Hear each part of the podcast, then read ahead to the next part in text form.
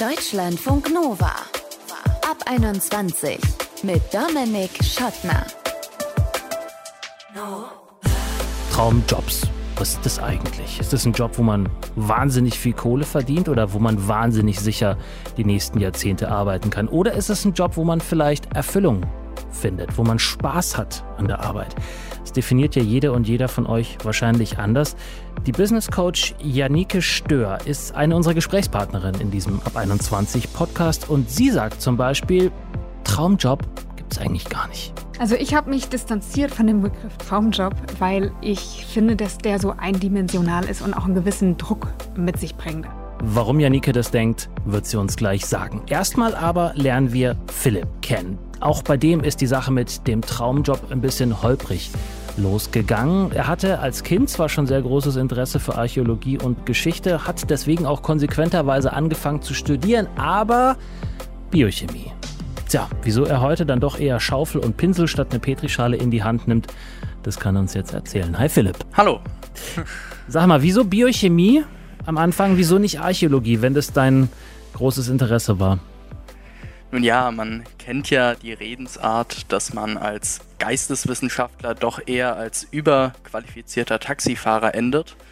Und das war meine Befürchtung, weshalb ich mich dann eher naturwissenschaftlich orientiert hatte, da eines meiner Leistungsfächer in der Schule auch Biologie war. Okay, aber jetzt musst du mich mal ganz kurz aufklären. Ich dachte, Archäologie ist eben gerade nicht nur Geisteswissenschaft, sondern irgendwie auch, hat schon auch durchaus Verbindungen mindestens zur Sozialwissenschaft, wenn nicht sogar zu der ein oder anderen Naturwissenschaft, nicht? Ja, also es ist sehr fächerübergreifend. Wir haben viele Satellitenwissenschaften, wie wir das gerne nennen, die wir zu Untersuchungszwecken heranziehen, auch viele naturwissenschaftliche. Jedoch ist es im Kern eher ein geisteswissenschaftliches beziehungsweise schon irgendwie gesellschaftswissenschaftliches Feld, wo es relativ wenige Arbeitsstellen auch für gibt. Mhm. Welche nämlich? Also ganz klar, man kennt es in Museen, dass man dann einen Kurator hat, der die Ausstellung organisiert und generell interessante Dinge über die Ausstellungsobjekte erzählen kann. Dann gibt es natürlich Stellen bei Landesämtern für Denkmalpflege und Archäologie, die leider auch sehr rar sind, weil da die Finanzmittel oft fehlen. Mhm. Und dann gibt es Grabungsfirmen privater Natur, die dann Grabungsarbeiten für die Länder durchführen. Oder auch wenn jetzt eine Privatperson bei einem Hausbau etwas entdeckt, das archäologisch relevant ist, mhm. das ist dann eine sogenannte Verursachergrabung. Schön. Da kann in manchen Bundesländern dann auch eine Grabungsfirma herangezogen werden. Mhm.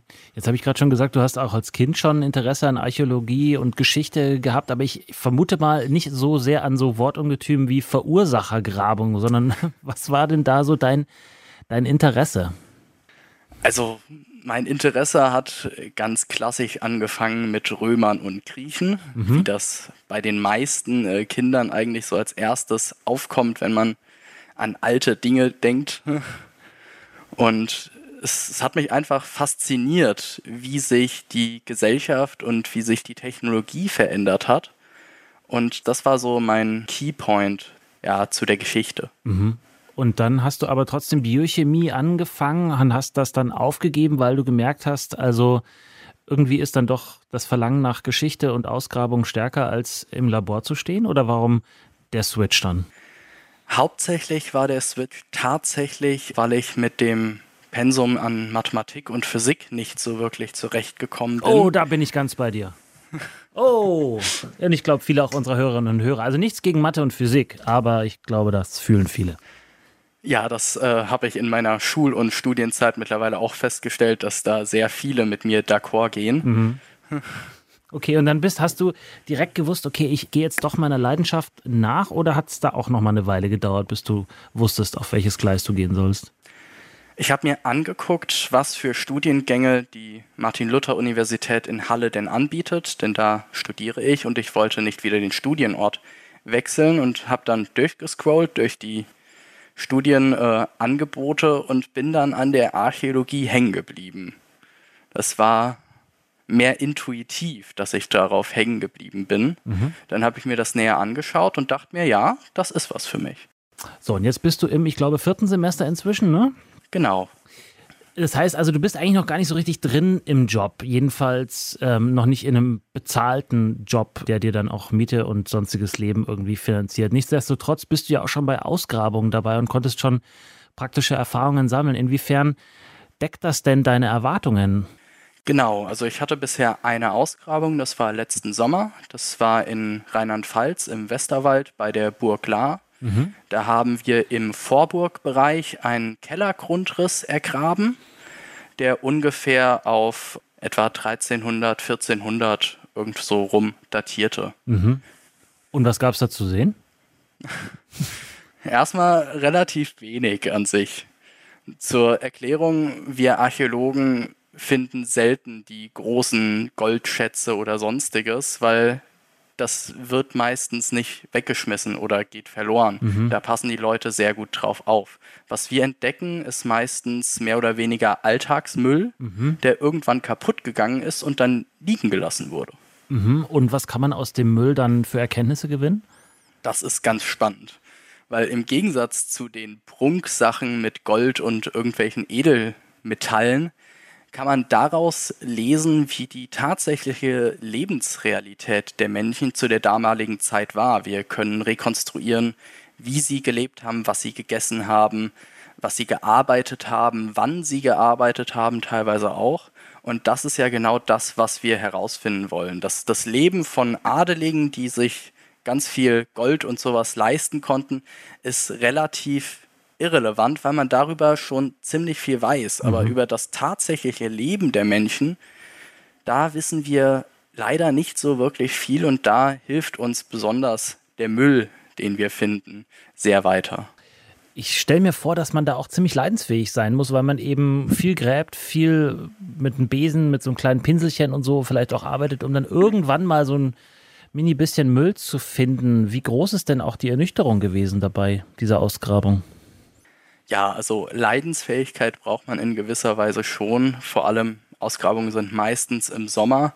Da wird es echt verdammt heiß. Wir hatten teilweise Tage mit über 30 Grad, obwohl es schon mehr so im Spätsommer, Anfang Herbst war. Mhm. Und die Arbeit ist unfassbar anstrengend. Wenn man körperlich. alles, genau, körperlich, wenn man alles mit Hand, also mit Schaufeln, Spaten, dann wenn wir ins Kleinere gehen, mit kleinen Maurerkellen und mhm. Spitzkellen feinsäuberlich herausarbeiten müssen, das ist schon eine rechte Sisyphus-Arbeit, möchte man meinen. Aber es lohnt sich, wenn man dann im Befund letztlich irgendwie verrostete Reste von einem Speer oder von einem Messer entdeckt. Das ist dann schon ein recht erhebendes mhm. Gefühl. Ich dachte sofort, ach cool, da kann man super viele Podcasts hören währenddessen. Gibt es denn Leute wie mich, die mit so völlig falschen Vorstellungen in das Studium kommen und dann sagen so, wo eigentlich wollte ich hier Goldschätze heben oder sie haben sich völlig verirrt und sagen, ich wollte Dino-Knochen finden?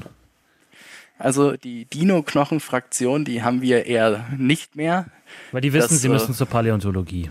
Genau, das wissen die meisten dann schon, wenn sie sich ein bisschen damit beschäftigt haben. Aber die Goldschatzsucher. Die Goldschatzsucher, die verschwinden auch recht bald oder aber sie stellen fest, dass die Goldschätze eigentlich relativ langweilig sind, weil man aus denen nicht viel herauslesen kann. Mhm. Wo soll es denn für dich als Archäologe, der du werden willst, noch hingehen? Möchtest du wirklich im Feld sein, im wahrsten Sinne des Wortes, oder äh, möchtest du eher an der Hochschule bleiben, was ja dann zwar auch ein bisschen heißt, im Feld zu sein, aber eben auch doch in der Lehre zu sein wahrscheinlich? Also mein Traumziel ist natürlich die universitäre Lehre mit einer Professur irgendwann, eventuell, vielleicht mhm. mal, wenn ich Glück habe. Aber ansonsten ist schon die Wissensvermittlung mein, meine Leidenschaft in der Hinsicht auch und weniger das Graben an sich. Sagt Philipp, Student der Archäologie, nicht mehr der Biochemie und weil er für die Archäologie so sehr brennt, hat er auch einen eigenen YouTube-Kanal zum Thema Basic Archäologie heißt der für alle von euch, die ihm da auf seinem Weg folgen wollen.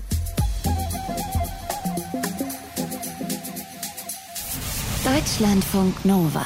Hey, kurze Pause vom Traumjob. Es geht jetzt Richtung Traumpartnerin, Traumpartner. JGAs, Junggesellinnenabschiede oder Junggesellenabschiede, können sehr lustig sein, aber auch ziemlich teuer.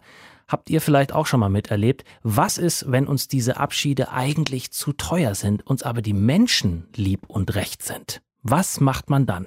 Wenn ihr so eine Geschichte schon mal erlebt habt, wo ihr gesagt habt, boah, eigentlich wäre ich gerne dabei, kostet mir aber drei, vier, 500 Euro zu viel, dann wäre es cool, wenn ihr euch bei uns meldet und uns die Geschichte erzählt. Mail at deutschlandfunknova.de ist der eine Weg oder eine Text- oder Sprachnachricht bei WhatsApp 0160 91 36 08 52. Zu teure Junggesellinnenabschiede. Das ist unser Thema. Und jetzt zurück zum Traumjob. Deutschlandfunk Nova. Wir sprechen über Traumjobs. Das ist eigentlich ein ziemlich privilegiertes Konzept. Menschen machen den Job, auf den sie Bock haben, weil sie A, gut darin sind oder weil sie viel für sich da drin sehen. Und das heißt immer auch, sie haben eine irgendwie geartete Wahlfreiheit. Sie haben keinen Zwang, einen Job machen zu müssen, sondern sie können sich das irgendwie aussuchen, denkt man. Aber gibt es eigentlich wirklich Traumjobs oder ist es letztlich so ein Heilversprechen des Neoliberalismus, das sich nicht erfüllt und uns in den Wahnsinn treibt, weil wir suchen und suchen und suchen? Darüber habe ich vor der Sendung gesprochen mit Janike Stör. Sie ist systemische Business Coach und hat in einem Jahr 30 Jobs ausprobiert auf der Suche nach ihrem Traumjob. Hallo Dominik, vielen Dank für die Einladung. Sehr gerne. Sag mal, 30 Jobs in einem Jahr, mehr als einen pro Monat. Ist da dein Traumjob dabei gewesen? Nein, und das war meine große Sorge, bevor ich das Projekt gestartet habe. Also ich habe wirklich das Ziel gehabt, meinen Traumjob zu finden und am Ende zu wissen, das und das mache ich jetzt. Ich werde jetzt Architektin oder Lehrerin. Und ich habe es nicht gefunden, habe mich aber auch von dieser Vorstellung gelöst, dass es den einen Traumjob für mich gibt und habe darin auch sehr viel Erleichterung erfahren. Mhm. Von welchem Job bist du denn gekommen oder aus welcher Situation heraus bist du denn in dieses Projekt gegangen?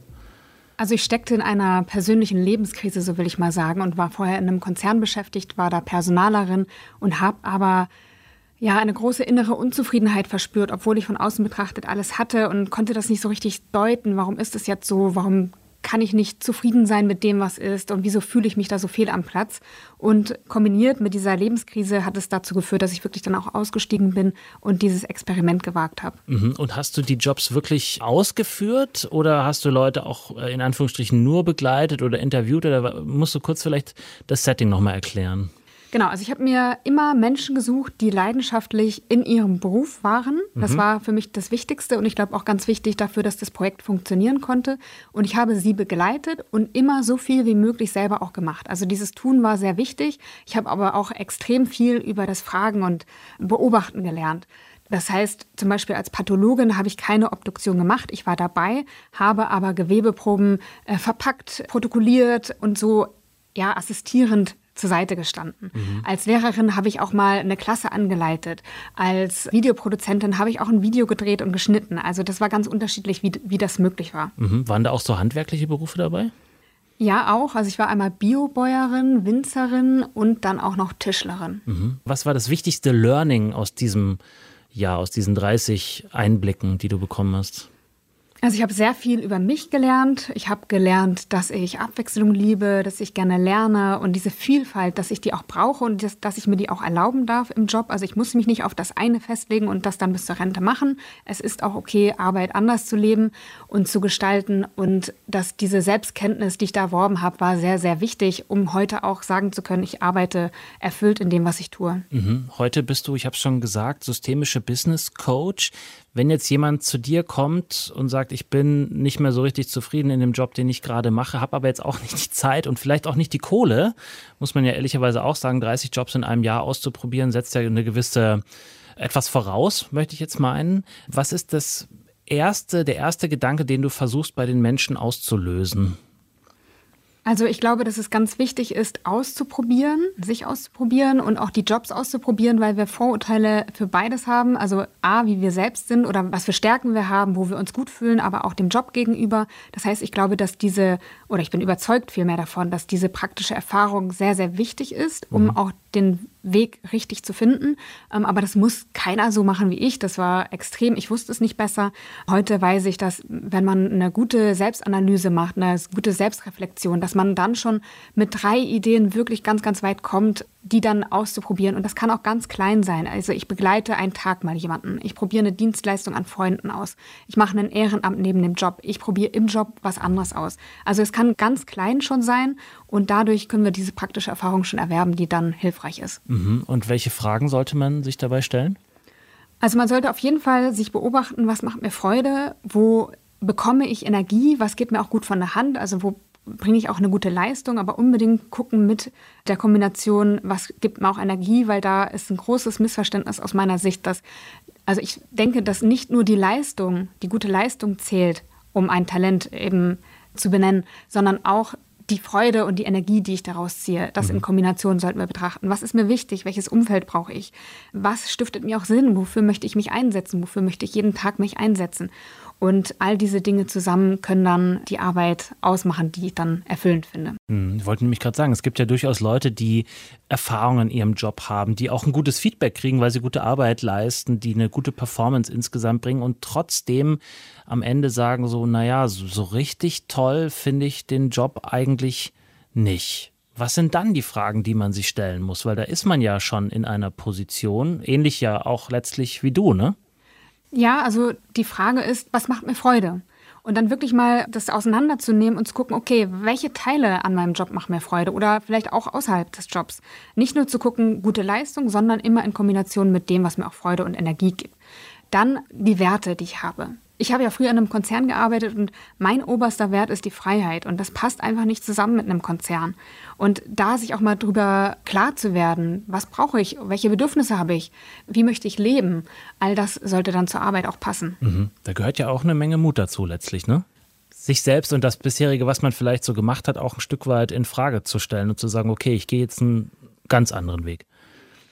Ja, das sagen immer viele. Aber? Ich finde, also ja, klar, ein gewisses Maß an Mut gehört dazu, aber man kann es auch ganz, ganz klein herunterbrechen in ganz winzige Experimente, wo ich mich gar nicht festlege oder entscheide und einfach mal sage, okay, was wäre denn, wenn ich jetzt Lehrerin sein würde? Was würde das für mich bedeuten? Wie würde sich das anfühlen? Und dann kann man mal gucken, ob man reinschnuppern kann, ob ich mit einer Lehrerin oder einem Lehrer sprechen kann und dadurch schon in Kontakt komme. Also ich kann das so klein runterbrechen, mhm. dass das eigentlich gar kein großes Risiko mehr gibt. Mhm. Weil du sagst, was soll schon passieren, dann geht man eben woanders hin und probiert es da wieder. Genau, also es das heißt ja nicht, dass ich meinen Job kündigen muss oder mein Studium schmeißen muss, sondern ich kann in wirklich ganz kleinen Experimenten gucken, was fühle ich dabei? Mhm. Bin ich abgelenkt? Gucke ich währenddessen aus dem Fenster und überlege mir, was wollte ich eigentlich einkaufen. Das ist so ein Zeichen dafür, interessiert mich nicht so doll. Mhm. Oder bin ich so begeistert, dass ich eigentlich gleich weitermachen und weiterlesen und weiter recherchieren würde. All das sind ganz wichtige Informationen, die man dabei bekommen kann. Und dann kann man Schritt für Schritt den Weg gehen und da hineinwachsen. Da braucht es dann immer weniger Mut zu. Das heißt aber letztlich, wenn ich das so höre, es gibt schon dieses Konzept Traumjob oder du würdest sagen, man kann den Traumjob schon irgendwie finden, man muss halt nur ein bisschen Zeit investieren, um den zu finden. Also ich habe mich distanziert von dem Begriff Traumjob, weil ich finde, dass der so eindimensional ist und auch einen gewissen Druck mit sich bringt. Also mhm. den einen Traumjob, das ist so das, was ich gesucht habe, was mir extrem Druck bereitet hat. Und ich glaube eher an Arbeit, die mich erfüllen kann und Tätigkeiten, die mir Freude bereiten und einen Sinn, für den ich mich einsetzen möchte. Also ich glaube, dass wir besser damit fahren, wenn wir auf unsere Fähigkeiten gucken. Also nicht gucken, was ist der Job, in den ich reinpassen muss, sondern wer bin ich und was kann ich damit machen. Mhm. Und dann wird sich das andere schon ergeben. Dann kann ich da reinwachsen und ich finde, das muss nicht dann der eine Job sein, sondern das kann sich auch verändern. Wir können auch ein Jobportfolio haben, das eine mit dem anderen kombinieren oder erst das eine und dann das andere machen. Also das muss nicht so starr sein, dass es jetzt das eine unbedingt sein muss, sondern ich glaube, die Summe, die muss stimmen. Mhm. Und letzte Frage, weil ich auch den Eindruck habe, dass es immer mehr zu einem Ding wird, zu sagen, so ja gut, Job ist mir am Ende nicht so wichtig, Hauptsache ich habe eine, eine ordentliche Work-Life-Balance und der Job tut nicht schlimm weh sozusagen mhm. und zahlt mir ordentlich Kohle aufs Konto, damit ich zumindest die Miete und jetzt die Energiekosten auch tragen kann. Ist das ein tragfähiges Konzept, was du deinen KlientInnen vielleicht auch empfehlen würdest, weil du sagst, Traumjob ist sowieso eine Illusion? Auf keinen Fall, ähm, weil die wünschen sich auch was anderes. Also die Frage ist, welche Bedeutung messe ich meiner Arbeit bei? Also es gibt Menschen, die äh, nach Martin Seligmann, Begründer der positiven Psychologie, die sagen, ein Job ist genug, der bringt mir meine Miete nach Hause, that's it, mehr muss er nicht leisten. Dann gibt es Menschen, die wollen Karriere machen, die wollen sich immer besser werden, Karriereleiter emporklettern. Und dann gibt es Menschen, die wollen ihre Berufung leben, einen höheren Sinn in dem sehen, was sie tun. Und das sind die Menschen, die sich an mich wenden und es ist auch möglich. So, aber die Frage ist, wie wichtig ist mir das? Und es ist okay, jedes Modell zu leben. Sagt Janike Stör. Sie ist systemische Business Coach und hat in einem Jahr mal 30 Jobs ausprobiert, hat reingeschnuppert und ist dann zu eben dieser Business Coach geworden, die sie vorher nicht war. Ich danke dir, Janike. Sehr, sehr gern. So, und das war unser Ab 21 Podcast. Erwartungen, wenn unser Traumjob Realität wird. Was waren denn eure Erwartungen und sind die überhaupt in Erfüllung gegangen in eurem Job oder seid ihr noch gar nicht im Job und habt aber schon hohe Erwartungen an den, den ihr dann in Zukunft mal machen werdet? Schreibt uns mal mail at deutschlandfunknova.de oder eine Text- oder Sprachnachricht bei WhatsApp 0160 9136 0852. Ich bin Dominik Schottner. Vielen Dank fürs Zuhören. Bleibt gesund und geschmeidig. Ciao.